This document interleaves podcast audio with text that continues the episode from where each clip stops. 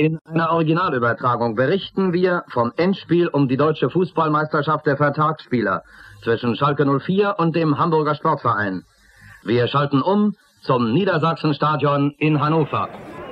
Schalkes letzte Meisterschaft ist auch die Geschichte eines Mannes. Ja, und 1 zu 0, da ist Bernie Kloth. Bernhard Kloth, den alle Welt nur Bernie nennt. Der kleine Kloth, der 32-jährige Spielführer, schlängelt sich förmlich durch die Beine des HSV-Abwehrspielers Schlegel. Während Bernie Schalke vor 81.000 Zuschauern in Hannover in Führung schießt, fiebert seine Frau Annette Kloth in Gelsenkirchen mit in der prall gefüllten Gaststätte Glückaufbräu am Schalker Markt, der Kneipe ihres Mannes Bernie. Aber dass sie heute nicht mit dabei sein kann, hat einen Grund, denn in diesen Tagen soll aus dem Ehepaar eine richtige Familie werden. Frau Kloth, nur ganz schnell, tut es Ihnen nicht ein bisschen leid, dass Sie nicht mit nach Hannover fahren konnten? Doch schon, aber ich freue mich auch auf unser Ereignis. Natürlich. Und hier sehen wir es ja mit, was in Hannover Ja. vorsieht. Und wir wollen die Daumen drücken und wollen weiter abwarten. Tun Sie das. Auf dem Feld in Hannover überraschen die Schalker die Hamburger um Jungstar Uwe Seeler ein ums andere Mal. Koslowski. Bernie Kloth. 2 zu 0. Ein großartiger Kapitän, ein wahrer Kapitän seiner Mannschaft. Im richtigen Augenblick am richtigen Fleck. Im tosenden Jubel zu Hause in seiner Kneipe in Gelsenkirchen geht Bernie Kloths zweites Tor bei seiner Frau Annette unter. Mutter Klostermann sagt, Schwiegermutter von Bernie Kloth sagt in diesem Augenblick, da das zweite Tor gefallen ist, zur Annette, der Frau von Bernie. Annette, halt dich ruhig. Habe ich gar nicht mitgekriegt.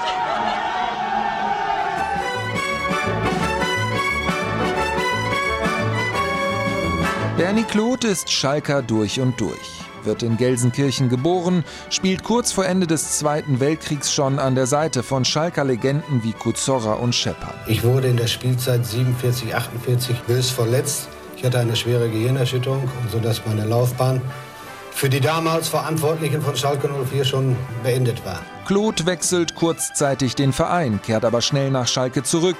Er ist Teil der deutschen Weltmeistermannschaft 1954 und wird vier Jahre später endgültig ein Schalker Held. Und Bernie Kloth läuft noch einmal nach vorne. Aus.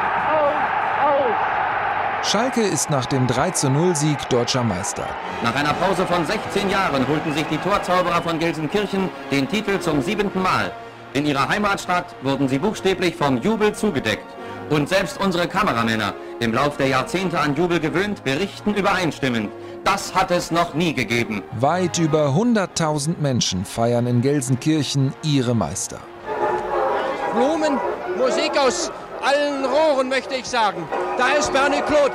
Bernie, herzlichen Glückwunsch, wie war's? Dankeschön. Schwer, aber schön. Wunderbar. Vier Tage später ist das Familienglück bei den Kloths perfekt. Annette bringt Sohn Jürgen zur Welt. Für die Fußballer von Schalke geht es nach dem Titelgewinn zunächst steil abwärts. Es folgt eine jahrzehntelange sportliche Berg- und Talfahrt. Das ahnt während der ausgelassenen Feierlichkeiten im Mai 1958 aber noch niemand.